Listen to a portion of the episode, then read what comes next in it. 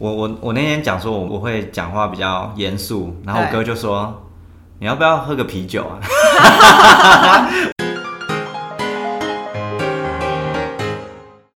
各位听友大家好，欢迎收听《孩子很有事》，我是陈芳，我是美惠。那个我们以后应该不会再自称老师了。对啊，我也觉得这样好像太严肃了。就是想一想，这样有点不要脸。然后在第一、二集上线之后呢，就是有听友给我们一些建议。真的哦。对，就是不管是私下或是呃私讯，对，然后都非常感谢大家给我们的建议。那我们会参考调整，以后我们那个 podcast 的节奏。我们会尽量尽量的再轻快一点点，嗯，对，因为好像听说有人觉得我们太严肃了，是吗？对对对。然后接下来这一集第三集呢，跟第二集是同一天录的，所以要做调整的话，要等到下一集，就是第四集开录的时候才能做调整。我们非常期待大家听了节目之后，就是可以给我们更多的回馈和意见。不知道各位有没有感觉到我们轻快的节奏了呢？轻快节奏没有办法一时之间吧。好，那我们开学孩子状况多，水土不服怎么办的下集准备开始喽。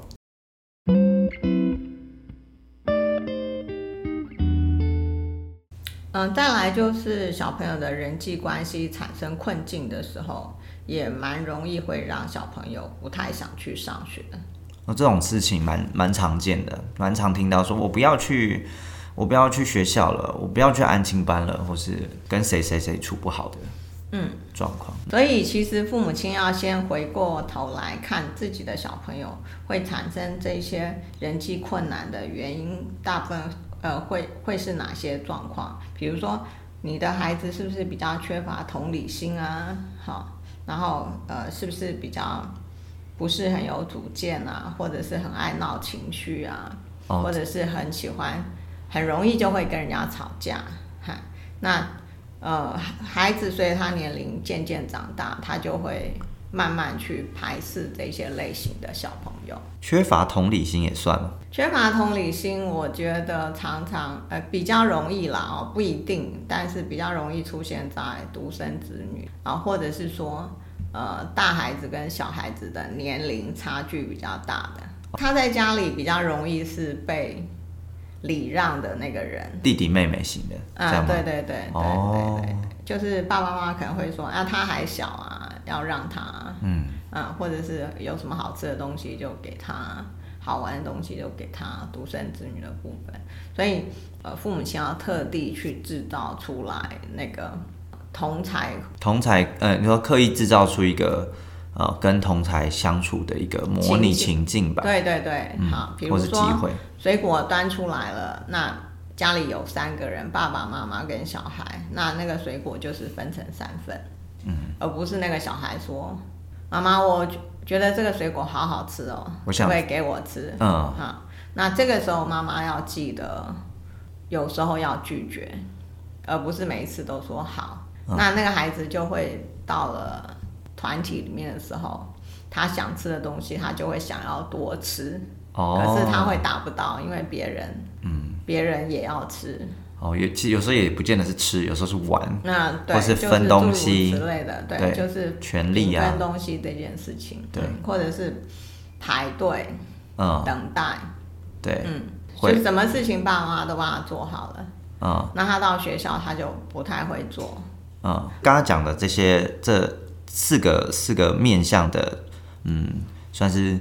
人际上的缺点嘛，或是能力应该说他在养成的过程当中，就是父母亲可能忽略了吧，或者是说他在天生的气质上，他比较是这样类型的小孩。对我曾经碰过一个小朋友，就是哎，我觉得他也蛮乖巧的，功课也都好好写，然后呃，跟老师讲话也没有什么太不礼貌的地方，可是班上的女生就很不喜欢跟他玩。嗯哈，那有一天我就很好奇，就是那个小朋友那天正好请假，我就把班上就是几个女生叫到身边来，问他说：“哎，你们为什么不喜欢跟那位小朋友玩？”那有一个小朋友立刻就非常大的反应说：“谁敢跟他玩啊？”我就说：“ 哦，有这么严重吗？原因是什么？”他说：“那个小朋友只要遇到不顺他的心的时候，他就会哭，嗯。啊，就会用哭的方式想要得到他想要得到的，呃，不管是当时的情境还是他他的需求，对。然后他一哭，呃。”他们当然不见得会妥协，因为是同才嘛，嗯。啊，然后呃，小朋友就会回去跟妈妈说，那位哭的小朋友就会回去跟妈妈说，呃，其他小朋友怎么对待他之类的。哦，那这个妈妈就会跑来，跟比较这样算什么？呃呃，你要说责问嘛？责责问，或者是说可能询问，光询问就有点压力，对，就会来问说，哎。呃，那个为什么那个小朋友会会哭啊？就是跟你们玩的时候，那其他孩子就很有压力，所以对他们这些孩子来说，就是不要跟他玩，他就不会哭，他不会哭，他就不会去跟他妈妈告状，不会跟他妈妈告状，他妈妈就不会来啰嗦我。哦，啊，那就这样，这个小朋友人际关系就一直不太好。嗯，我觉得遇到问题的时候，我们通常都先自我检视啦，比较不建议家长先去检视别人。嗯，比如说，哎，是不是那个小明对你不好，所以你不想上学？哦，就有一个先入的那个先入为主，先去按答案，然后问小朋友说是不是这样？对，就是呃比较爱护自己的孩子，然后呃在理性的作为上比较少。比较建议家长，当小朋友遇到这些困境的时候，家长那个理性的部分要多一些出来。嗨，在情感上，我们当然很舍不得。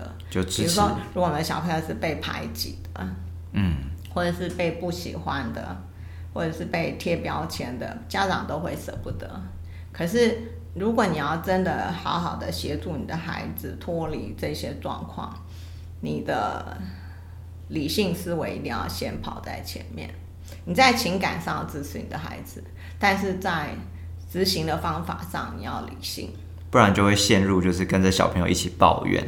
那其实小朋友没有办法去融入，或者说呃去建立他自己的朋友圈。对，当家长在情感面过深的时候，我们会看到的一些现象，就是家长会介入小朋友的交友状况。是。啊，例如说，呃，会去跟小朋友说：“我送你什么东西，你可不可以跟我的孩子当朋友？”哦，有这样贿赂性质的家长吗？有 有，这么这么有财力，然后朋友那么多。嗯，对，或者是会去威胁、警告。这个叫哎，小华，这也不容易吧？你不要再弄我们家小朋友，不然的话，叔叔或阿姨会生气。哦哦，这样很委婉的说，叔叔阿姨会生气。啊，对，这样。如果这个妈妈老是觉得是自己的孩子受委屈，那其实这件事情是不会被改善的。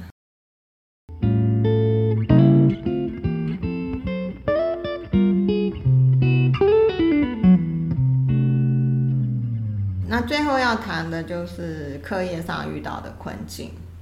因为在幼儿园的时候，小朋友握笔的机会比较少，重复性练习的机会也比较少。是，可是，一进到小学以后，他就会，呃，立刻要进入同一个字要写很多次。是，哈，或者是说，呃，要拼音啊，或者是写字要写在格子里，然后，呃，或者是写字动作很慢，然后不太容易做，呃，专心，然后被责备。这些都算是课业上的一些困境。这个我自己自身经验就是，小时候练习写笔，其实手指头会是肿起来的，因为我是属于那种就是倒也没有到很好看，但是会擦擦写写擦擦写写非常多次的小朋友。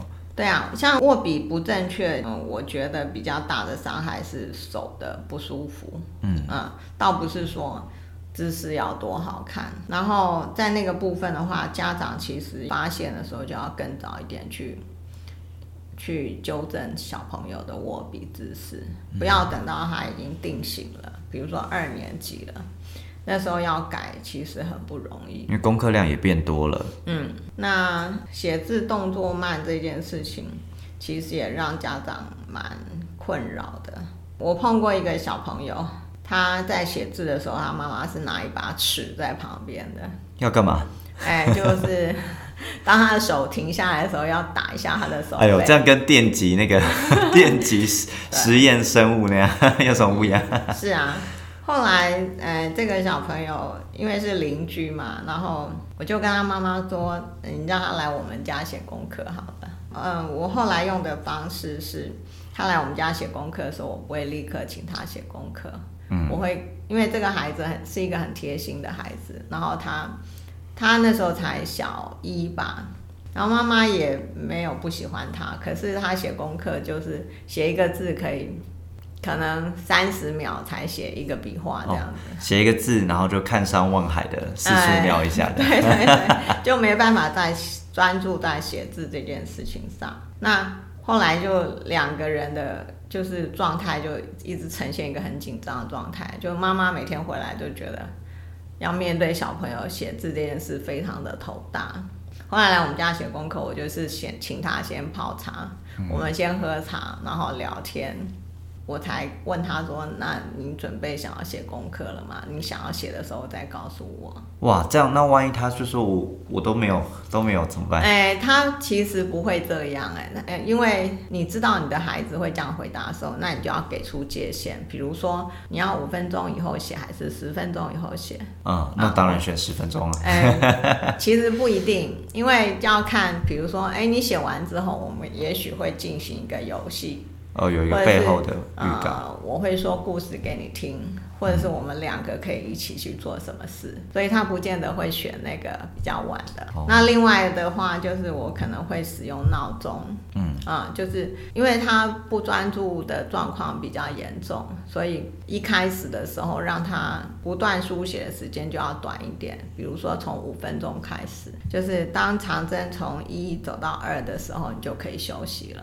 或者是你跟他说，你写三个字以后就可以休息了，哦，啊，然后再循序渐进，再拉长时间，再拉长字的那个数量。以低年级小朋友来说，这个方法还蛮管用。对啊，我之前有遇过小朋友，他可能当下在情绪里面，就是说他越写越觉得很不开心。是。那我呃当下是让那个小朋友进到一个比较中高年级的教室。嗯嗯。我使用的方法，因为高年级小朋友其实。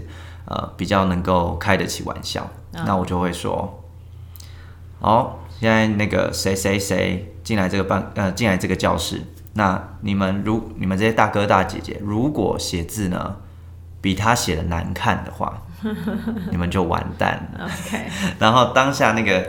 在情绪的那个小朋友，因为他比较低年级，他突然就认真起来，较真的开始把每个字，因为他字也写的不错，他就较真的把每个字都写的很好，也很快。是对，那等于是有一个转移注意力。对我觉得这个转移的方法，可能也可以分享给哎爸爸妈妈这样子。对我刚才说的那个小朋友，他是有后续的，是后来他放学以后都会跟他妈妈说，我可以去。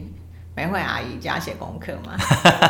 对，哇，那她不就是常住在你家的那个？呃，因为那个时候我就是带老大还没有上班，嗨，所以也有时间可以陪伴，嗨。那后来慢慢的、慢慢的，他其实这个部分的，就是不专注的状况就比较减弱了。哦，就是也是需要一段时间啦。嗯嗯，因为他对于妈妈其实拿一把尺在旁边 这件事情，其实。非常的有压力。我要是我也 有 压力。刚刚讲那个不专心，有时候呃也不是小朋友本身他容易不专心，有时候可能是家里面有一些诱因，比如说爸爸妈妈在看电视啊，或者弟弟妹妹在玩玩具啊，在哭闹啊，这种时候其实小朋友多多少少也会蛮不专心的。嗯，这个是蛮多家长会遇到的困境，就是他们会说我们家就很小啊。那呃，弟弟妹妹就还没上学啊，那他就会在旁边玩啊。然后呃，这种状况的话，我会建议爸爸妈妈要分工，就是需要有一位大人来陪伴比较小的小朋友，那另外一位的话就去陪伴呃这个小一的孩子，嗨，因为你想想看，这个孩子在写功课，对他来说，大概很少的小朋友会说：“我好喜欢写功课。”哦，所以其实他，嗯，对他来说，他是在做一件 suffer 的事情，就是有一点痛苦的事。结果旁边那个玩手机的玩手机，玩玩具的玩玩玩具，看电视的看电视，然后只有他一个人需要写功课。哦，对他来说，他就会专注力自然就会下降。嗯，所以，嗯，如果家里没有弟弟妹妹，就会建议说，这个小朋友在写功课的时候，爸爸妈妈可以在一旁看书。嗯，啊，呃。不太建议玩手机或者是看电视，就是你不要在旁边做比这写功课这件事更愉快、更轻松一点的事。对对对。哎，那可是有时候会遇到的是，家里面可能呃爸爸妈妈其中有一边是在在外出工作，嗯，或是说啊可能单亲的爸爸妈妈，那他们家里面同时如果要顾两个小孩，嗯，那一那小朋友比较小的那个小朋友可能还没有上学，会哭闹啊，会去需要去照料。那比较大的这个小朋友，他要写功课，嗯，那这个时候爸爸妈妈该怎么办？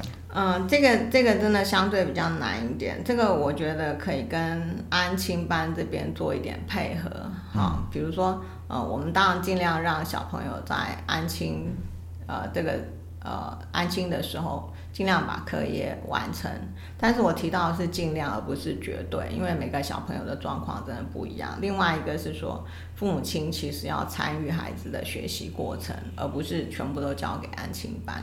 然后，嗯，爸爸妈妈可以去调整那个比较小的孩子的作息，嗯，啊，比如说他可能让他比较早入睡，哦，然后就会有一段。呃，时间可以陪伴比较大的小孩，对对对，这一点我觉得也蛮重要。如果嗯有时候没有这样的分配的话，其实比较大的那个小朋友，他其实有时候也蛮会觉得被鼓励。是，就呃如果都做不到的话，就会呃希望说爸爸妈妈都在的时候，呃其中一个家长可以抽出一个时间，可以单独跟着小朋友有一个约会。嗯，比如说假日的时候，对，就带他去喝喝茶，或者是吃吃点心啊，嘿，让这个孩子有一个被重视的感觉。单独陪伴这件事情，我觉得对，特别是对大的孩子来说，我觉得他是比较呃心里有被照顾到的感觉。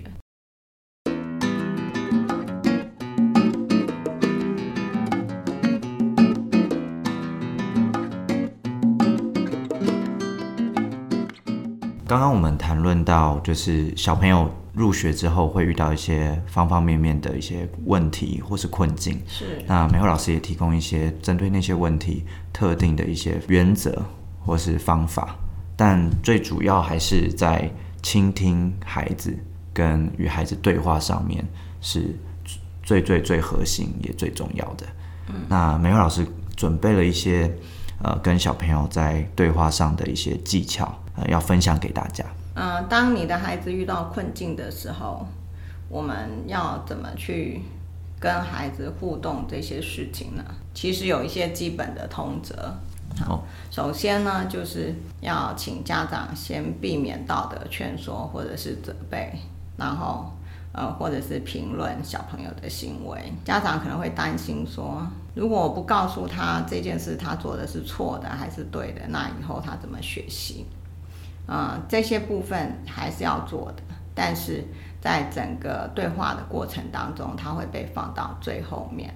那为什么呢？我们一点一点开始说。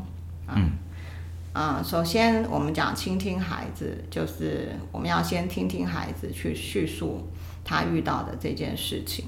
那在叙述的过程当中，我们希望父母亲能够呃学会一件事。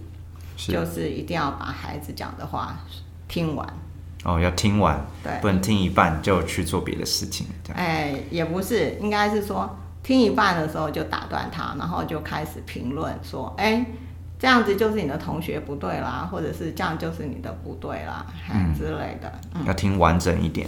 对，要把孩子的话听完，然后再来就是呃，要在情感上跟孩子要站在同一国。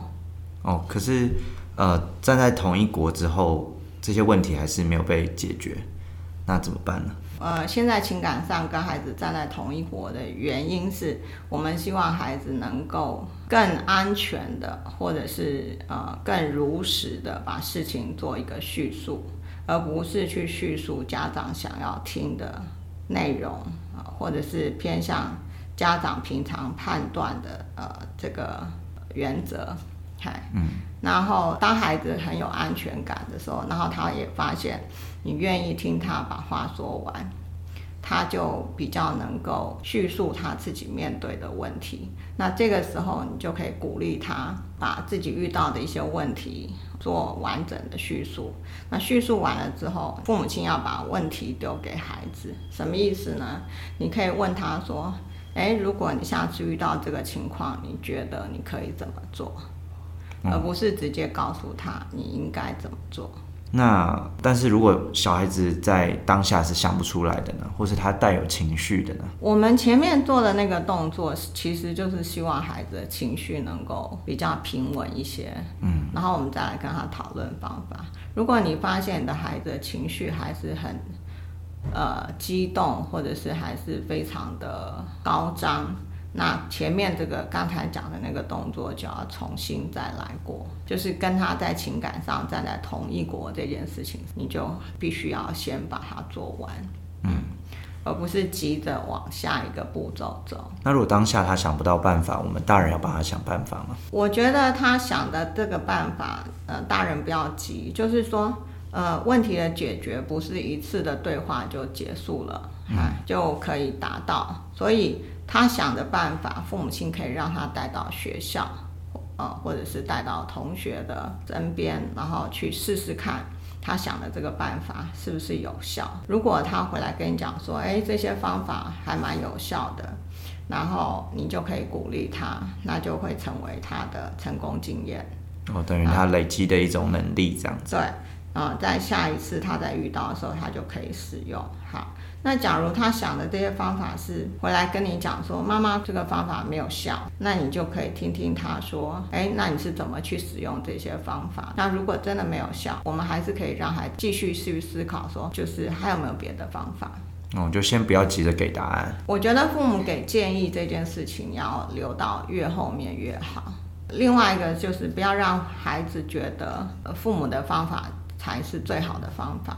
他们的方法好像都是等而次之的。基本上，我看到大部分父母都很心急，因为他想要缩短这个解决这个问题的时间。嗯，所以他就想要很快速的让小朋友拿着一个锦囊妙计吧。哦，就是爸爸妈妈给的方法。对。但其实这个东西不是从小朋友身上长出来，有点像是听命。听命行事，而且久了之后，小朋友会对自己的方法没有信心。所以，当小朋友可以想出方法的时候，不管这个方法是不是最好的方法，我觉得能够让孩子去尝试他想出来的方法，才是这件事情的重点。那爸爸妈妈其实是可以容许小朋友有一个失败再尝试、失败再尝试的过程。是是是，我觉得这个很重要，让孩子自己去面对问题。他。呃，孩子能力的累积真的会跟父母不停的一直为孩子解决问题，呃，这两种孩子的那个成长的样貌真的会差很大。呃，另外一个就是说，在孩子在解决这些问题的过程当中，或者是父母在解决这些问题的过程当中，未必会有正确答案，或者是标准答案，呃，甚至是完全没有办法解决的问题。嗯，那这个时候孩子要学什么？孩子就是去学到说他在面对问题的时候，他的态度应该是什么？因为我们在教育现场比较容易看到父母真的很容易就会出手。嗯，别急着出手。对，当然我们也很体谅父母，就是说，呃，可能他时间有限。嗯啊，所以他必须要孩子快速完成这件事情。我会觉得在时间上，如果是允许的话，父母亲要尽量忍住。我常常会跟家长说，你要忍住，很难忍呐，因为 因为其实爸爸妈妈也蛮辛苦，就是说他可能不是只有照顾孩子，他生活上面有很多需要去经营的地方。但是回到家里或是跟小朋友独处的时候，小朋友可能会把他最困难的那一块，哦，分享给爸爸妈妈。但爸爸妈妈这个时候未必有这么多时间。不过我我有一个倒倒三角形的理论啊，就是说，当你愿意在孩子小的时候花越多的时间去陪伴他。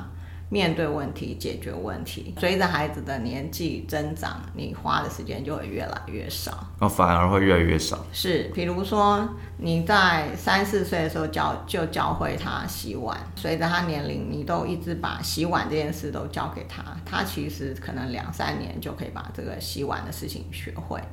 可是如果你老是嫌他洗碗洗得慢，洗得脏兮兮的，然后洗得很不如你的标准，你然后你就出手要接过来洗，那你就会发现你的孩子永远都不会洗碗。可是等到他十岁或者十五岁的时候，你就会开始抱怨说。为什么你洗碗长这么大了，你洗碗都洗不好？其实没有让他有练习的机会。是，那是谁让他洗碗洗不好？其实都不是别人，就是自己。所以每当父母亲想到这个情境的时候，你就一定要记得要忍住，啊，不要轻易的出手。孩子遇到的问题，其实呃，透过刚才讲的这些方式或者是建议。他不见得能够完全的解决问题，但是我觉得孩子跟父母会在这个过程当中学习到怎么去面对这个问题的一个态度。那最重要的是，我们很希望父母亲可以用心的陪伴孩子，让孩子有一个温暖而有力的靠山。在呃教养的过程当中，我觉得拿捏是很困难的，可是。拿捏得宜这件事情是可以透过重复性的练习而慢慢去增长自己的能力的，所以父母亲也不要太急于一时，因为在教养的过程当中，父母亲其实也是一个学习者。好，那请爸爸妈妈相信自己可以做到，在这过程当中不断去修正。好，那今天我们先到这边，谢谢大家，拜拜，拜拜。